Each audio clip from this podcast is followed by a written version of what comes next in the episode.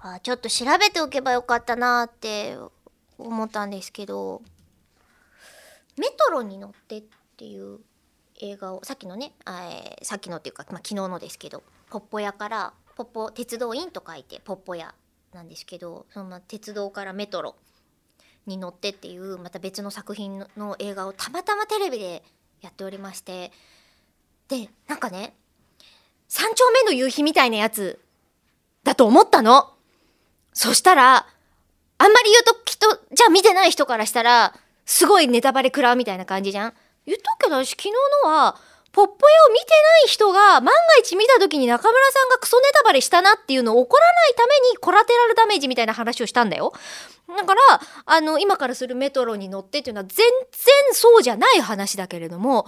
いやーびっくりするねあれはね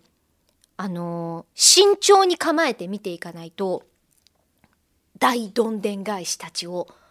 食らう作品だと思います。パーマネントノバラみたいなやつ。これパーマネントノバラをこれも私たまたま見たんですけどすげえびっくりしてマジかってなったんですよ。でたまたまその2日後ぐらいにいや今まで見た映画の中でパーマネントノバラが一番好きだっていう方とほんとばったりお会いして「ああ私もつい最近あの映画館ではなかったんですけれどもあの見たんです」って言ったら「うわどう思った？どう思った?」っていう話で盛り上がったんですけどこの話をあのパーマネントノバラってびっくりするんだよとかすごいあのオチが待ってるんだよみたいな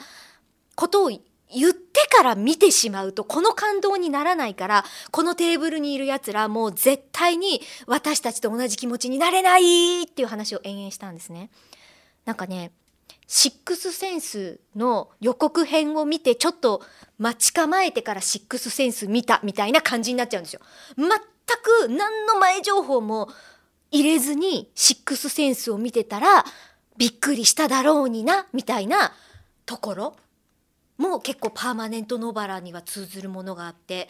でよくそのネタバレを防ぎたいってめちゃめちゃ頑張るその一派があるじゃないですか。でそこも大事だなと思うんですけど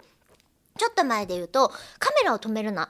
がもうとにかく何の情報も入れるな何の情報も入れるなって言ってあのいろんな宣伝部の方たちがめっちゃ苦労してたと思うんですけどでもラジオとかいろんなとこで宣伝もしたいしこうで誰かにも伝えたいしっていう風になってた中で何喋ったらいいんだっていう風になってたのを実は私、えー、それが上映されるあのところで「ガチ星」っていう作品が1個前に上映されていてそれをあの見てたんですね。そしたらそのガチ星の予告編でその亀止めの予告編バーン流れてきててその時には全くまだその騒ぎになる前だったからえなんかみんなそんなに情報入れんなって言ってえめっちゃこっちえ予告編とか見てますけどってすごい置いてかれた気持ちになったことを今更思い出しました。